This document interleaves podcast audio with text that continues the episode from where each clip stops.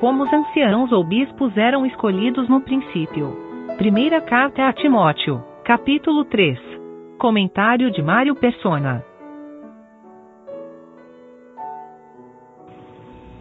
No princípio, os apóstolos escolhiam os, os anciãos ou bispos, ou então eles indicavam alguém para escolher. Então a gente vê isso uh, ao longo da, do Novo Testamento, e no segundo caso a gente vê Paulo deixando Tito em Creta para que elegesse anciãos uh, ou presbíteros, uh, sempre no plural. Mas chega um momento em que os apóstolos não estariam mais aqui. Então, esses que antes eram eleitos pelos apóstolos ou pelos seus prepostos, uh, não seriam mais. Mas eles continuariam a existir. Como eles existiriam então? Parece que, como que prevendo já a ruína da cristandade, no capítulo 20 de, de Atos, versículo 28, Paulo mostra que havia alguém acima dos apóstolos cuidando disso. Olhai, pois, por vós e por todo o rebanho, sobre que o Espírito Santo vos constituiu bispos, para apacentardes a igreja de Deus. Então era uma obra do Espírito Santo. Por trás daquela escolha dos apóstolos estava o Espírito Santo. E na despedida de Paulo, ele fala no versículo 32, dizendo que não ia mais ver a face deles e tudo. Agora, pois, irmãos, encomendo-vos a Deus e a palavra da sua graça, a Ele que é poderoso para vos edificar e dar herança entre todos os santificados. Então, ainda que nós hoje não tenhamos apóstolos, então não, não poderíamos nos arvorar o direito de, de falar assim: ah, vamos eleger um bispo. Não, isso não foi dado a nós fazer. Mas o Espírito Santo está cuidando de levantar essas pessoas.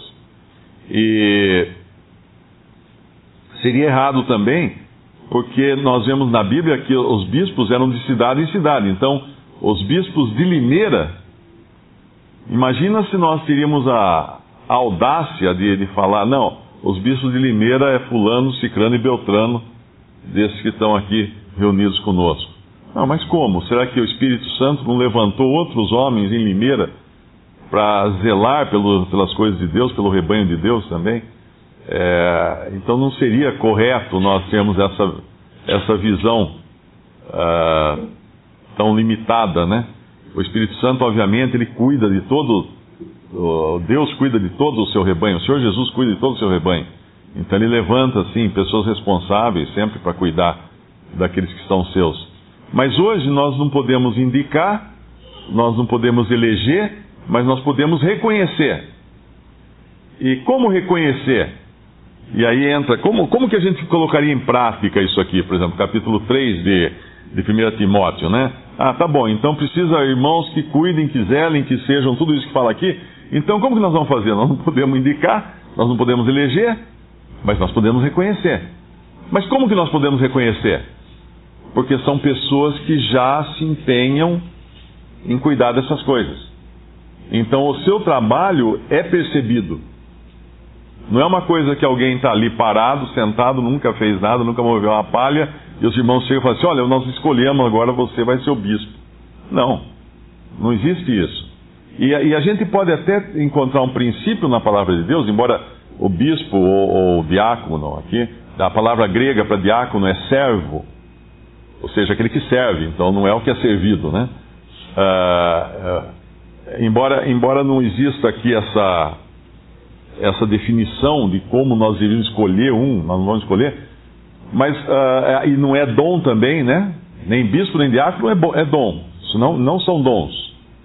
Dons são apóstolos, profetas que cessaram, evangelistas, pastores e doutores ou mestres que continuaram. E esses dons são dados por Cristo aos homens. Mas existe um princípio no modo como Deus dá o dom aos homens, ou pelo menos, se não é no modo como Deus dá, no modo como os irmãos reconhecem o dom de alguém. Como que um irmão pode, como que nós podemos reconhecer o dom de alguém? Uh, em Atos capítulo 21, nós encontramos o único caso de alguém que é chamado de evangelista. Nós encontramos os apóstolos, Paulo e outros, sendo chamados de apóstolos, né? Uh, nós encontramos aqui um caso de um homem, que é Filipe, chamado de evangelista. E evangelista, nós sabemos, é um dom. Como nós encontramos também uh, Ágabo, que é chamado de profeta, no versículo 10, que é também um dom. Atos 21, 9, nós vemos um dom, um, uh, 21, uh, 8, nós vemos um dom aqui especificamente aplicado a, um, a uma pessoa, e no versículo 10, um dom também especificamente aplicado a uma pessoa, Ágabo. Agora, Filipe é chamado de evangelista apenas no, no capítulo 21 de Atos.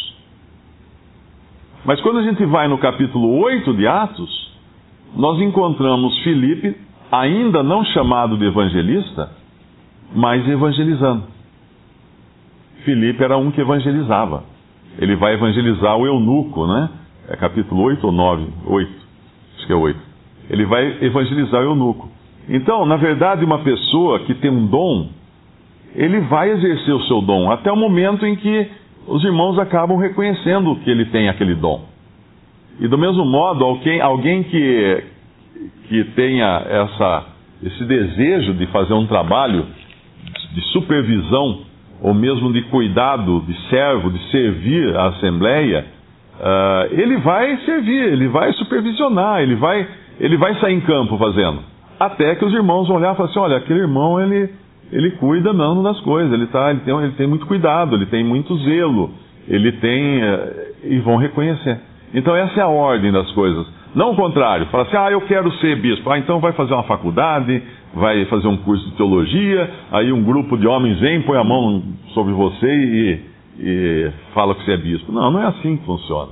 Então, se alguém aqui deseja fazer alguma coisa para o Senhor e está esperando acontecer alguma coisa, fala assim: ah, mas eu nunca recebi um dom, eu nunca recebi uma missão, eu nunca. Bom, você deseja, então comece a fazer. Comece a fazer. Se for de Deus, Ele vai confirmar isso ele vai confirmar. É assim que funcionam as coisas. Primeiro a gente, a gente faz, obviamente buscando a direção do Senhor, né? não, não é de vontade própria, mas buscando a direção do Senhor, mas nós nunca vamos saber exatamente se foi a vontade própria ou não foi, até que a gente faça e ou quebre a cara, porque é vontade própria, ou não quebre a cara e vê dar fruto isso para Deus. E aí a gente vai dar graças a Deus, falar assim, é, realmente, o Senhor me colocou nessa senda e foi a mão dele que fez isso. Essa, essa, essa, esse comentário eu acho que serve muito da parte prática de como isso funciona na prática hoje na, nas assembleias.